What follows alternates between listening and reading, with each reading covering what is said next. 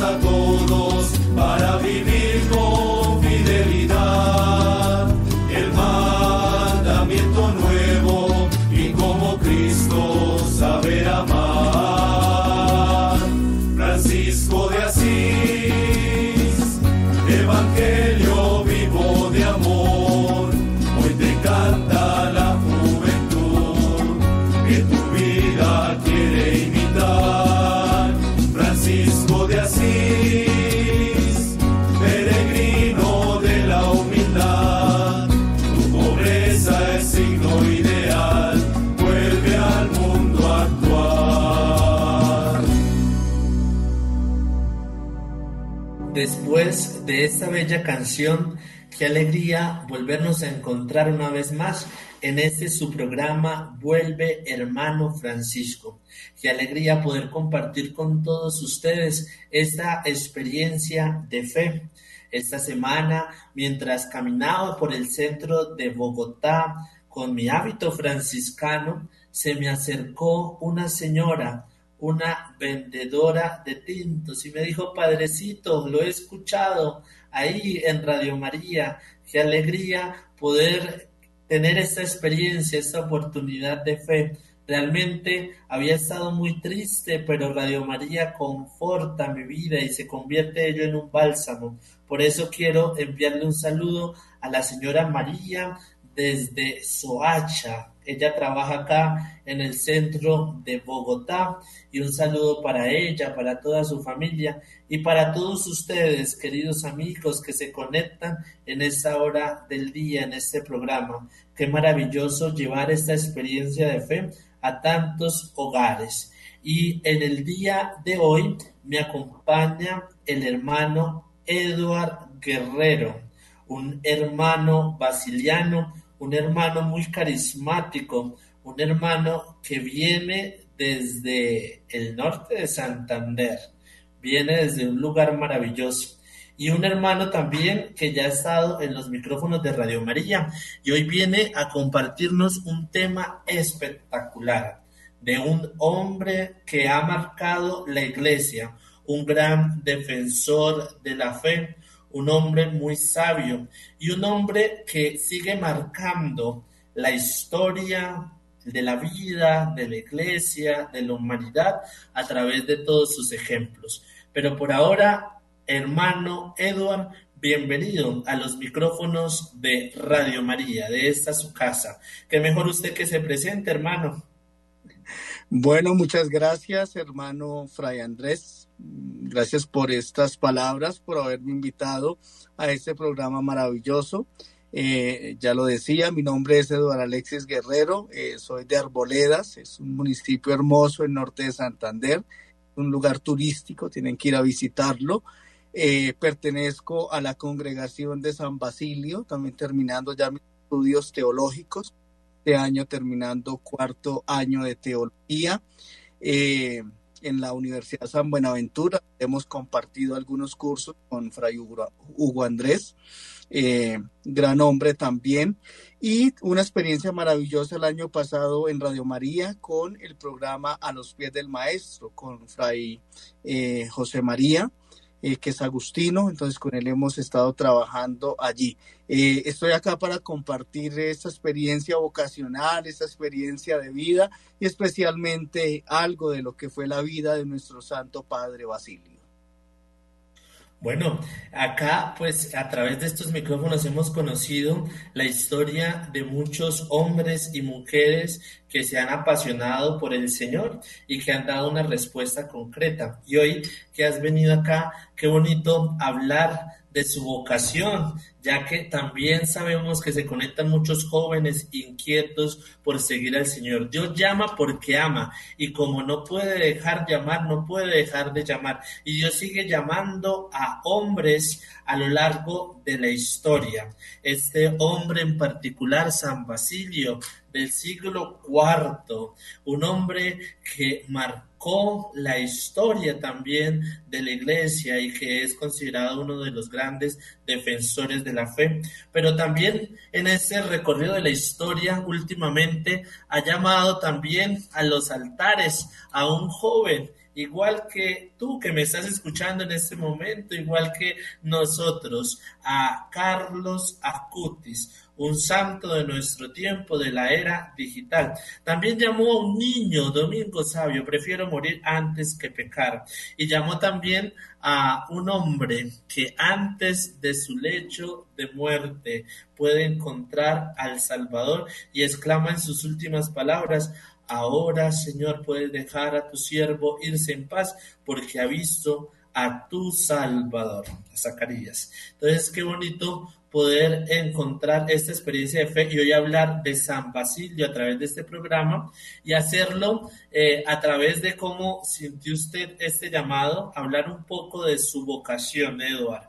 Eduard, cuéntenos un poco a través de este diálogo muy ameno, cómo sintió ese llamado del Señor. Bueno, Fray Hugo, entonces usted empieza diciendo que un hombre muy carismático, entonces nos compromete de entrada, ¿no? Mi vocación parte de una familia, primero yo, yo puedo decir que eh, es de una familia, provengo de una familia campesina, de una familia humilde, de, de unos papás que rezaban todos los días el Santo Rosario, de una familia que eh, nos llevaba todos los domingos a la vivencia de la Santa Eucaristía y que cuando subía también el Padre entre semana a la vereda, pues participábamos de la Santa Eucaristía, ¿no? Entonces creo que son los primeros pasos que fui dando en la familia, por eso la familia tan importante como promotora de las vocaciones. Luego mi experiencia ya se va extendiendo en la parroquia cuando ingreso al, al colegio, eh, por allá, por el año 2000, y empiezo a participar de, del grupo de monaguillos, de los catequistas, de la Legión de María, del movimiento juvenil y creo que todo eso empieza a avivar en Eduardo Alexis el deseo de la vocación, el deseo de conocer más a Jesús, el deseo de saber realmente quién era Dios, ¿no?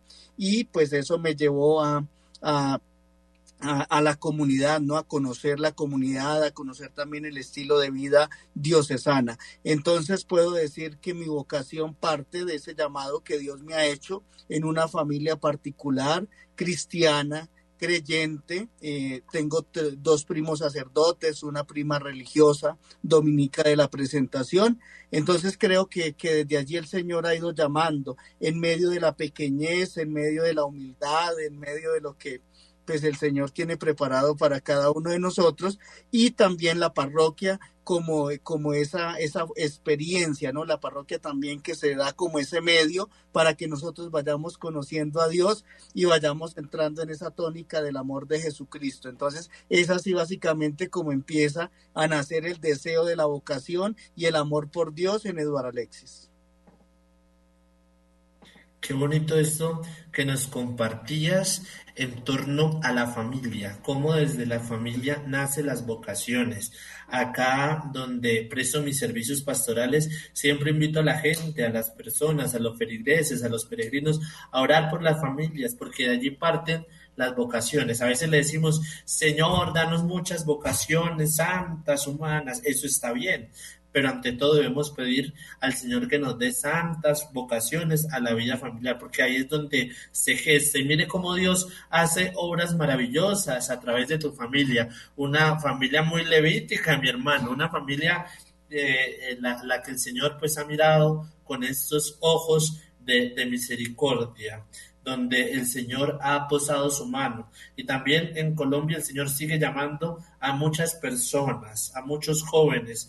Y qué bonito eso que parte usted cuando cuentas tu experiencia de tu familia campesina. Qué bonito poder también volver la mirada hacia la sabiduría de nuestros pueblos, que son nuestros hermanos campesinos. Aquí se conectan muchas personas desde el campo y vamos a enviarle un saludo para aquellos que se encuentran de las diferentes veredas de nuestro país. Y bueno, ¿qué pasa después de ello? Sientes esta atracción, este gusto del servicio y qué pasa? El Señor cómo lo, lo, lo, llama y ya lo estremece y lo seduce para usted poder dar ese salto.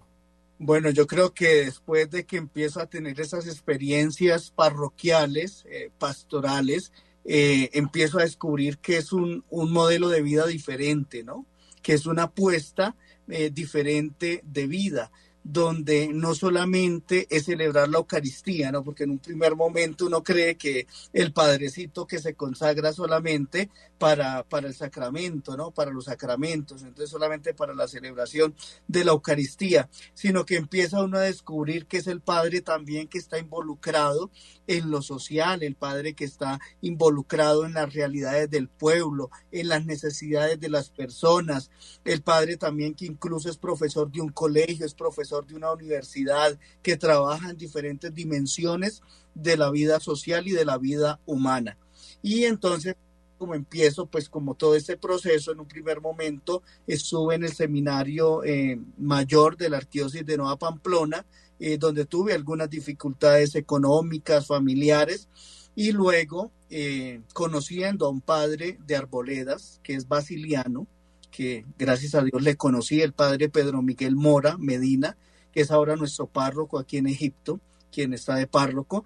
Él pues me contactó con la congregación, conocí la comunidad, eh, vi cuál era su carisma, educar, predicar, me gustó bastante porque siempre he tenido como eh, ese referente de la enseñanza, ese modelo de Jesús maestro y siempre me ha traído también esto. Entonces empecé a conocer a los padres basilianos, me gustó su forma de vivir, me gustó su carisma, me gustó eh, cómo viven, lo que hacen y pues hoy estoy aquí en la congregación eh, particular respondiendo a Dios eh, bajo este llamado, bajo este carisma de los padres basilianos de educar y evangelizar.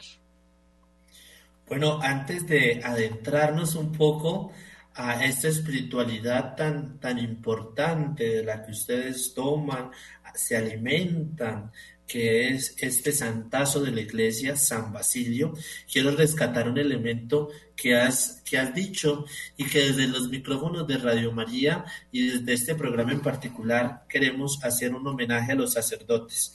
Ese sacerdote, como usted decía, que está en lo social, ese sacerdote que dicta clases en el colegio, ese sacerdote que va a la cárcel, ese sacerdote que va al hospital, ese sacerdote que gracias a él Miles de hombres y mujeres han escuchado la palabra y han recibido el cuerpo y la sangre de Cristo. Por eso, en este programa vocacional, a veces eh, no resulta fácil ser sacerdote desde estas dimensiones, desde estos desafíos y retos, por las críticas de algunos familiares que no comprenden por qué un joven deja la carrera o el trabajo para ir al seminario, por la sonrisa compasiva de amigos que ven como que queda arruinado un futuro que parecería prometedor por la mirada de gente anónima que espera el día en que la iglesia deje de existir sobre la tierra porque no hay un sacerdote. Pero hay, habrá sacerdotes, lógicamente, porque hay y habrá hombres dispuestos a responder a un amor más grande. Cada una de sus historias se explican desde la misma llamada de Dios que vino al mundo para curar las heridas, para limpiar pecados, para encender esas esperanzas que en muchos corazones pues están apagados, para enseñar senderos de cariño verdadero. Por ello, gracias sacerdotes y los queremos invitar a ustedes para que oremos por los sacerdotes. Y hoy que estamos hablando de un estilo de vida muy interesante, muy apasionante de la congregación de San Basilio. Hoy tenemos la oportunidad también de poder mirar otro estilo de vida interesante, otra, otra manera de poder precisamente responder al Señor a través de esos pilares. ¿Nos los podrías recordar, Edward, por favor? Predicación, educación. Y evangelización. Y evangelización. Qué interesante. Por ello perdón, quería decirte algo eh, eh, con respecto a lo que dices Fray Hugo, porque a veces sí, o sea, cuando muchas familias ven que sus hijos eh, quieren la vocación sacerdotal y, y, como que impiden, ¿no? Y no, ¿y tú por qué no estudias algo como más interesante, algo como más atractivo? Yo, yo les digo, dentro de nuestras comunidades, nosotros precisamente tenemos todo, la vida sacramental, pero también tenemos la vida académica. Yo, gracias a Dios, he podido estudiar y ejercer mi vocación como docente. He podido estudiar la filosofía, soy filósofo, tengo una maestría en educación y ahora terminando mi licenciatura en teología en la Universidad San Buenaventura. Entonces, hombre, aquí también dentro de la comunidad tenemos las posibilidades para educarnos, para formarnos, para llevar una vida académica activa, para entrar dentro de muchas esferas de la vida social. Entonces, no es un impedimento, no crean que nosotros solamente nos, nos encerramos en, un, en una iglesia, en un templo, en una capilla a orar, sino que también hay muchas otras, eh, muchos otros elementos en los que nosotros podemos intervenir y trabajar mejor dicho, más preparados que un cumis. Pero esto responde lógicamente a las necesidades del mundo actual. Poderle hablar, poder dirigirnos a los diferentes contextos en los que cada hermano sacerdote, en los que cada religioso puede servir a partir del carisma fundacional. Por ello, eh, iniciemos entonces, pues ya hemos iniciado este programa, pero iniciemos eso de hablar de congregación de San Basilio, hablando por ese hombre, San Basilio. ¿Quién es San Basilio? ¿Quién fue San Basilio? Bueno, San Basilio es un obispo y es un doctor de la iglesia, ¿sí? De la iglesia eh, católica, tanto doctor de la iglesia eh, oriental como occidental. Eh, Basilio proviene eminentemente de una familia completamente cristiana, ¿no? Su papá, San Basilio el Antiguo, santo, su mamá Amelia o Emelia, también una santa de la iglesia, sus hermanos, especialmente Pedro de Abelardo, eh, Gregorio de Niza y Santa Macrina, eh, todos santos. Entonces es una familia eminentemente de santos. obispo, aparte, Basilio, aparte de ser un obispo, un doctor, una persona defensora de la fe, también es el padre de la vida comunitaria, es el padre de la vida monástica. Por eso muchas veces eh, San Benito va a hacer también la alusión en su regla de lo que dijo nuestro padre Basilio, lo que aludió nuestro padre Basilio. Entonces siempre va a ser mencionado.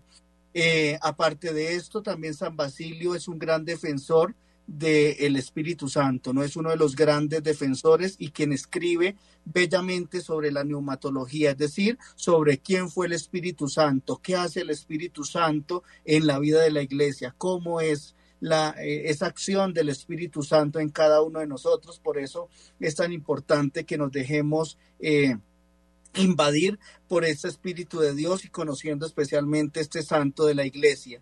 También San Basilio, dentro de su tarea como eh, teólogo, tuvo que combatir el arrianismo y otras herejías que se dieron en el siglo IV. Entonces tuvo que combatir estos herejes y muchas personas que de pronto estaban en contra o un poquito mm, llevando eh, contrariamente la fe de la iglesia. Entonces es promotor de la sana doctrina de la fe y algo muy importante de San Basilio, que fue famoso por su atención a los pobres y por los menos favorecidos. Por eso crea las basiliadas de lo que vamos a hablar un poquito más adelante. Entonces, esto es en resumidas cuentas lo que hace este gran doctor de la iglesia, San Basilio, un gran hombre, un gran santo.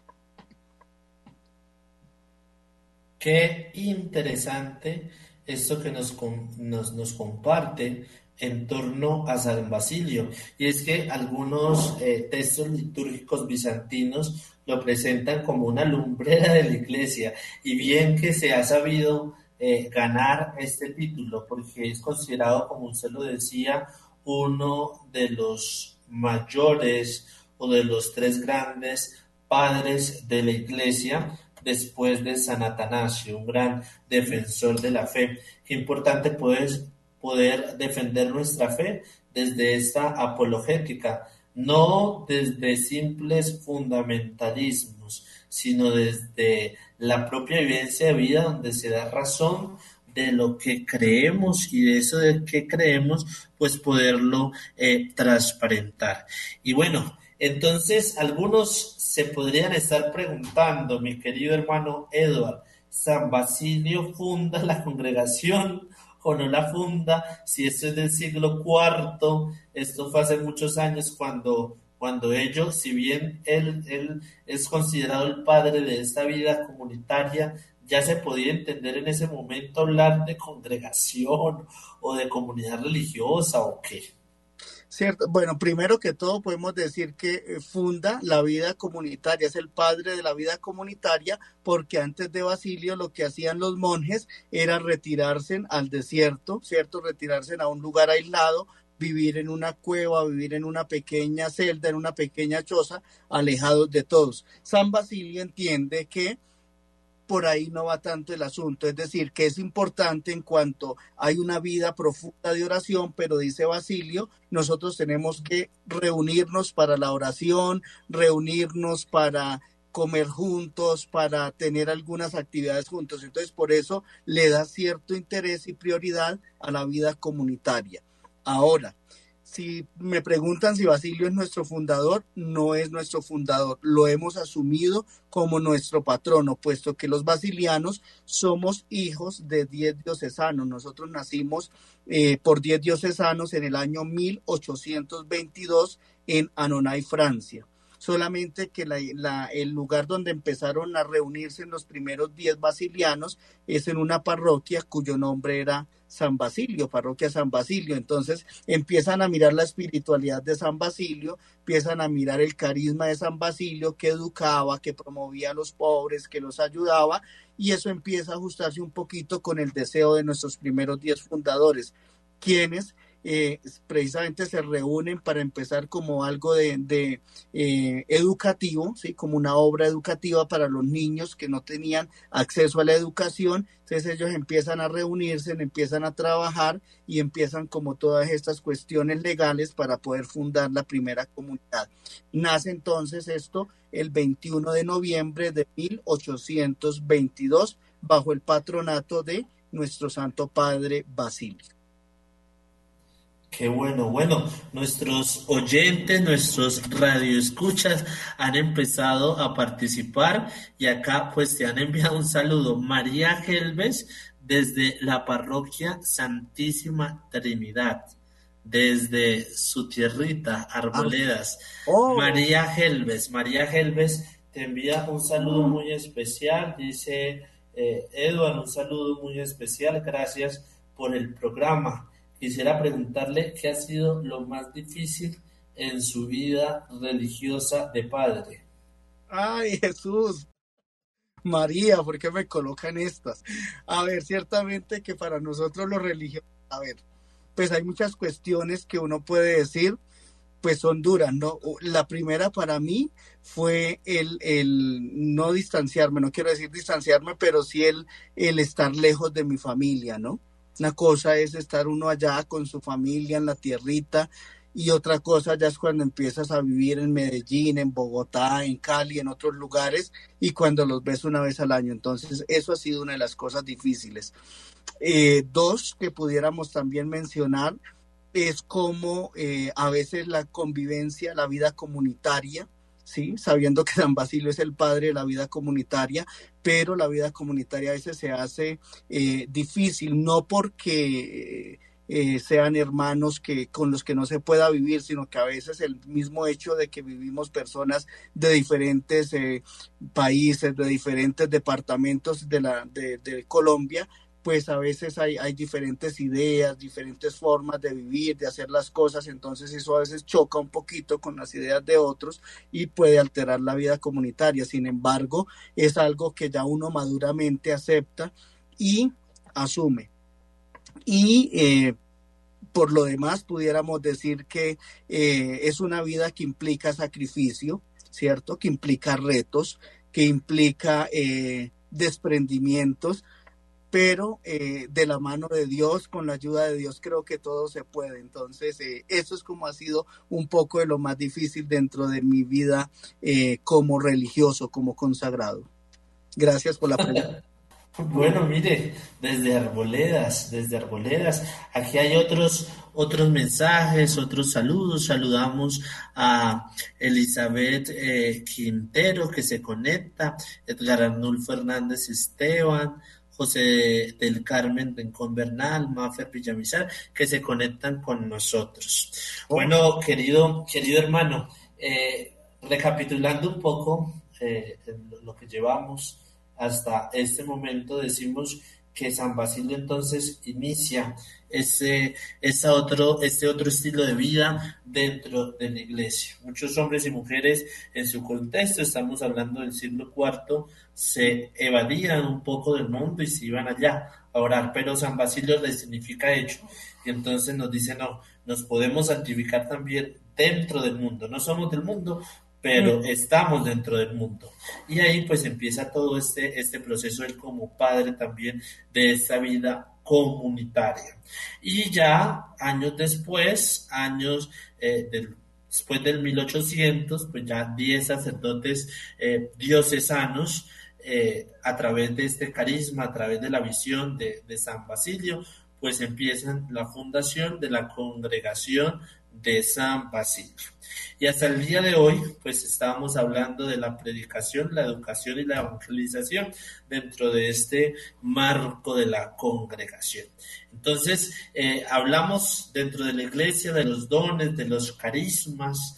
Ustedes eh, como como hermanos de esta congregación, a qué se dedican, cómo explotan, por decirlo así, me disculpan, la palabra quizás muy, muy burda, ese don que han recibido a través de San Basilio, a través de sus enseñanzas. ¿Cuál sería en sí su carisma, frente de acción? Entonces nosotros eh, nuestro carisma lo llevamos eh, a cabo, lo desarrollamos eh, en la parroquia, ¿sí? Trabajamos como párrocos porque somos hijos de los diocesanos, somos muy diocesanos también, incluso en muchas de nuestras eh, cuestiones eh, formales y legales. Y eh, dentro de la educación también, entonces, el basiliano también se proyecta para trabajar en colegios, se proyecta para trabajar en universidades. De hecho, mm, aquí en Colombia, bueno, hemos tenido un colegio en Cali, ya ahora pues no, no, no lo tenemos, pero sí eh, acá en Bogotá donde estamos y en Medellín procuramos siempre hacer presencia en los colegios y nuestra eh, eh, congregación, especialmente en Canadá y en Estados Unidos, sí tiene obras propias como lo son colegios y universidades. Allí trabajan basilianos no solamente como profesores de educación religiosa, sino que también tenemos basilianos allá, químicos, ingenieros, que trabajan muy de la mano con todos esos proyectos de la ciencia con nuestros estudiantes, tanto en el colegio como en la universidad. Entonces, básicamente, desde allí trabajamos los basilianos como educadores y como párrocos, formando también en nuestras parroquias no solamente el rol de párroco, sino trabajando con los catequistas, con los ministros de la palabra, con los ministros de la Eucaristía, formándolos a ellos para que también eh, eh, aprendan, para que también eh, conozcan esa experiencia de Dios y la puedan comunicar dentro de sus grupos. ¿Por qué, querido hermano, hoy es importante que la iglesia haga presencia en un colegio? Usted que, está en esta, en esta sintonía. Quizás podemos entender al sacerdote que trabaja negadamente en una parroquia que allí es un lugar, es la casa de todos nosotros, de todos los creyentes, y es una casa siempre de puertas abiertas para todos. Pero en un colegio, ¿por qué? Esto no sería una cuestión solamente que le compete a, un organismo institucional, a un, organismo del Estado, velar por la educación. ¿Por qué tenemos que hablar hoy de una educación católica cristiana a través de los valores, a través eh, de, las virtudes que se obtienen? ¿Por qué es importante ello? Bueno, primero yo creo que, Fray Hugo, yo creo que podemos eh, recordar también a los eh, oyentes que pues eh, la iglesia, ¿no? La iglesia católica, eh, primeramente es quien eh, inicia todos esos proyectos de educación, ¿no? Colegios y universidades, especialmente en nuestros contextos, ¿no? Después en, la colonización y después de la colonización. Entonces, bebemos precisamente de toda esta formación, bebemos de toda esta formación que nos han legado y que nos han traído cada uno de ellos. Ahora, el, el, hecho de que haya presencia del sacerdote, del religioso dentro de un colegio, dentro de una universidad, creo que se asegura una formación más rica en valores, se asegura una formación eh, espiritual, se asegura una formación, un conocimiento de Dios que impregne todos los estamentos de, de, los colegios y de las universidades, ¿no? A veces hemos querido sacar por esto de las libertades y el libre desarrollo y tantas cosas, hemos querido sacar a Dios de nuestras vidas, hemos querido sacar a Dios del colegio, de la universidad, y qué importante entonces cuando tenemos esa presencia de la hermana, del hermano, del sacerdote que orienta el colegio, que, que, dicta clases en el colegio, que acompaña la vida espiritual de los muchachos. Creo que es muy importante para que volvamos a los valores, para que retomemos de la ética, de la moral, de, de esto que se ha ido perdiendo y para que tengamos un conocimiento profundo de Dios y para que nos sintamos hermanos, ¿no? No nos separemos, es decir, eh, podemos compartir juntos, podemos estar juntos, podemos vivir, podemos perdonarnos. Entonces creo que esta experiencia hace que sea más rica y que nos entendamos como tal. Qué bonito cómo rescatas y sobre todo es algo justo que tenemos con la historia, el reconocimiento. Los religiosos, especialmente frailes franciscanos, que llegan a tierras eh, americanas.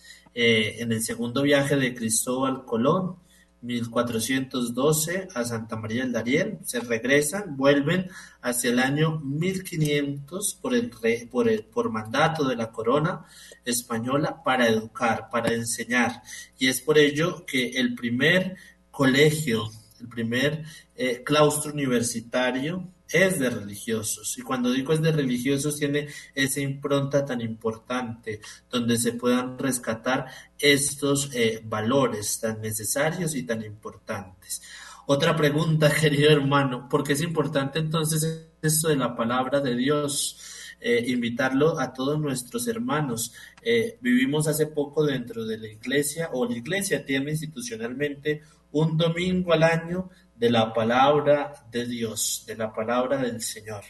Eh, ¿Por qué es importante entonces enseñarles a nuestros oyentes a alimentarnos de esa palabra? A ver, yo creo que es la fuente del cristiano, ¿no? Tiene que ser la fuente y tiene que ser eh, lo principal para la vida del cristiano, para la vida del creyente. Cuando desconocemos la escritura, cuando desconocemos la palabra, diría San Jerónimo, si no estoy mal, desconocemos a Dios completamente. Entonces yo pienso que nosotros debemos tomar de las sagradas escrituras, beber de esa fuente primigenia, de esa fuente principal para que podamos realmente fortalecer nuestra vida de fe, nuestra experiencia de Dios. Eh, yo pienso que a veces como cristianos, como católicos, eh, nos ha faltado precisamente conocer a Dios. Y a Dios le conocemos en el hermano, ciertamente, le conocemos en las experiencias sociales, en la necesidad del prójimo, pero principalmente le conocemos en las sagradas escrituras cuando nosotros leemos con atención un versículo de la Sagrada Biblia, cuando nosotros eh, leemos los evangelios, conocemos la vida de Jesús, cuando nosotros leemos las cartas de San Pablo, conocemos cómo fue que se fue gestando la iglesia, cuando leemos los hechos de los apóstoles, cómo se fueron fundando comunidades. Entonces no podemos ser católicos, me perdonan la, la expresión, como diría Fray Hugo, creo que no es adecuada, pero a veces nos volvemos ignorantes en esto y nosotros tenemos que conocer, nosotros tenemos que amar y la herramienta la tenemos a la mano y es la palabra de Dios. Por eso debemos leerla, meditarla, amarla y conocerla para que podamos también conocer a Dios. Qué bonito. Y ya desglosando esa otra parte de ustedes, esa otra cara, que es la, la misión dentro de la parroquia, cómo es importante nosotros sentirnos miembros de esa iglesia viva, de ese cuerpo místico de Dios. Y es que todos formamos ese camino de esta experiencia. Y por ello, alguna recomendación, algún consejo que quieras hacerle a todos nuestros oyentes en este momento en torno a la participación también viva de la iglesia. Nada sin el párroco, todo con el párroco, ¿no? Entonces creo que nosotros tenemos que aprender, y esto pudiéramos decirlo, todo con el obispo, nada sin el obispo.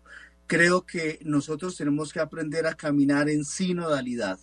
Y para caminar en sinodalidad, nosotros también tenemos que revisar desde las Sagradas Escrituras que acabamos de hablar ahorita, ya hay eh, alusiones, ya hay momentos en los que se hablaba de sinodalidad, ¿no? Concilio de los apóstoles, etcétera. Entonces, ¿cómo nosotros también podemos escucharnos? Cómo nosotros podemos entendernos dentro de nuestras parroquias, cómo tenemos nosotros también que tener en cuenta a tantas personas que desde su experiencia de fe, desde los ejercicios de cada día, nos transmiten la experiencia de Dios. Entonces, que sea un caminar juntos. Francisco nos ha insistido desde el inicio de su pontificado, ya lo decía Fray Hugo, desde ese 13 de marzo de 2013, a que caminemos juntos, a que oremos juntos, a que nos escuchemos juntos. Si caminamos juntos es mejor, la ruta se hace más corta y es más fácil. Entonces yo invito a todos los radioescuchas de, de Radio María, Radio Mariana, para que escuchemos eh, juntos la palabra de Dios, para que nos animemos juntos en nuestras experiencias parroquiales, para que caminemos junto con el párroco, con el vicario, con las personas que nos van llevando a Dios y para que juntos tengamos esa experiencia sinodalidad que sinodal que nos va a conducir a una iglesia más amplia, más universal, más humana, que escucha, que dialoga y que los atiende a todos por igual. Bueno, ya hemos desglosado y desmenuzado en torno al carisma de la congregación de los padres eh, basilianos, la congregación de San Basilio. Muchas gracias, hermano Eduardo. Y no te vas a salvar de una pregunta. Hemos recurrentemente haciéndoles a todos nuestros invitados en este momento coyuntural que estamos viviendo como país de Colombia, que necesita reconciliarse y ser reconciliada. Hoy, concretamente, San Basilio qué nos dice a todos nosotros los colombianos en torno a este proceso de abrir nuestro corazón al perdón, reconociendo, como ya lo decía anteriormente, todos somos hermanos, hijos de una madre llamada Colombia, llamada patria. ¿Cómo podemos nosotros poder unir, uniéndonos a, a San Basilio, tener una respuesta? O, una posible salida, porque las respuestas son múltiples, pero un solo camino, el camino de la reconciliación. ¿Qué nos dice San Basilio? Bueno, yo diría que desde nuestro carisma, desde nuestro Padre Basilio, lo primero sería abrirnos a la acción del Espíritu Santo. Basilio fue un defensor y, y un gran amante del Espíritu Santo cuando nosotros dejamos actuar al Espíritu Santo en nuestras vidas, creo que todo mejora creo que las cosas se pueden hacer. Y eso es lo que necesitamos en Colombia para reconciliarnos para perdonarnos. Estamos en un proceso de posconflicto en el que no hemos terminado de perdonarnos, en el que hay muchas víctimas todavía, en el que falta mucho por pedir perdón y por abrazarnos. Entonces creo que podría San Basilio desde la, desde la experiencia del Espíritu Santo ayudarnos en la reconciliación, abrirnos a la acción de Dios, abrirnos a esa acción del Espíritu Santo para perdonarnos. Pero también nosotros de, las parroquias populares que tenemos en Medellín y aquí en Bogotá, eh, tenemos algo que se llama la basiliada eh, San Basilio trabaja fuertemente esto de la basiliada y es, es tener comedores para los niños pobres, para los ancianos, es el taller de artesanías, es el centro médico. San Basilio eh, acogía a los enfermos, acogía a los peregrinos, acogía a las personas y en esa basiliada tenía todo para atenderlos en, en, su época, ¿no? Con los recursos de su época para atenderlos y para mejorar y promover la dignidad humana. Creo que nosotros también hoy como basilianos y como colombianos necesitamos promover la dignidad humana, promover el respeto, promover al otro desde su integridad, respetar lo que es, lo que hace y cómo lo hace. Entonces, tal vez esa experiencia de San Basilio, desde el Espíritu Santo, desde la basiliada, desde la promoción humana, desde el respeto de la dignidad, puede decirle mucho a la sociedad colombiana, puede decirle mucho al que no está reconciliado, puede decirle mucho a aquel que aún está enemistado con, con un amigo, con una persona. Puede decirle mucho a aquel que atenta cada día contra la dignidad del otro y contra su integridad, ¿no? Contra lo más sagrado que tenemos, que es la dignidad del ser humano. Bueno, muchas gracias hermano por este espacio que nos ha compartido a través de los micrófonos de Radio María. Y bueno, concluyamos esta oración con el pie derecho como hemos iniciado, pie derecho siempre, de la mano de Dios. Te invito, hermano Edward, a que compartas con nosotros la oración final. Esta emisora es una emisora llena de gracia. Yo trabajo en la cárcel nacional La Modelo. Envío un saludo muy especial para todas las personas privadas de la libertad de todas las cárceles de Colombia y del mundo también que se sintonizan con Radio María llega esta frecuencia a las unidades más difíciles de las clínicas, de los hospitales, con una voz de esperanza. Llega allí, a esta vereda lejana, donde no llega la comunicación, la señal del celular, pero sí llega la señal de Radio María un momento de gracia para compartir. Te invito para que en esta oración tengas en cuenta todas estas personas y que nos des también una voz de esperanza y que sigamos construyendo la esperanza a través de esta iglesia en camino sinodal. Y yo les doy la, la bendición. Listo. Bueno, Padre de amor, de bondad y de misericordia, en esta mañana imploramos eh, tu espíritu sobre cada uno de nosotros sobre cada una de las personas que necesitan de ti, que necesitan una voz de ánimo. Te pedimos que vengas sobre los, las personas que están privadas de su libertad, te pedimos sobre los vendedores ambulantes, te pedimos tu Espíritu Santo sobre los jóvenes, sobre los niños, sobre los campesinos, personas que amo tanto por esta experiencia de campo, de experiencia que he tenido. Te pido por tantas personas hoy que viven en guerra, que viven la migración, que viven esa experiencia de tener que salir de sus lugares, de sus campos, de sus casas, para ir a tierras desconocidas. Acompáñales, bendíceles. Bendice a los jóvenes que en este momento están decidiendo sobre su vida, sobre su proyecto, sobre una carrera universitaria, sobre su trabajo en el campo, en la informalidad. Derrama sobre ellos el Espíritu Santo Bendice las mujeres también que están embarazadas, que están a punto de dar a luz. Bendice a sus hijos, que son fruto del amor, que son fruto de la alegría, que son fruto de, de ese amor del hogar. Bendice la vida religiosa, bendice a los padres diocesanos, bendice la vida consagrada, bendice a nuestros hermanos, los hijos de San Francisco, bendice nuestra congregación de San Basilio, bendice todas las comunidades para que podamos ser fieles a nuestra consagración religiosa. Te damos gracias, Señor, por todo lo que has hecho por nosotros y por todo lo que sigues haciendo en nuestra vida. Concédenos tu Espíritu Santo. Gloria al Padre y al Hijo y al Espíritu Santo. Como en el principio, ahora y siempre, por los siglos de los siglos. Amén. San Francisco de Asís, ruega por nosotros. Santo Padre Basilio, ruega por nosotros. En el satélite somos gracia y presencia viva a través de Radio María. El Señor esté con ustedes. Y con tu espíritu. Que el Señor les bendiga y les guarde. Amén. El Señor tenga misericordia de todos ustedes. Amén.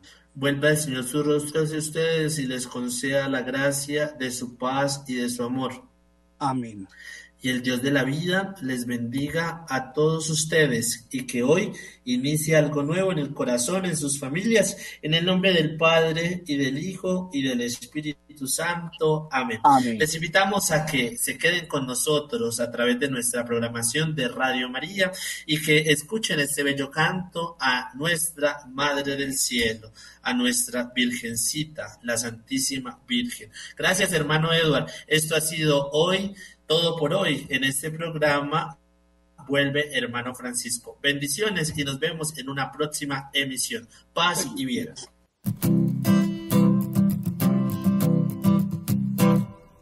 Mientras recorres la vida, tú nunca solo estás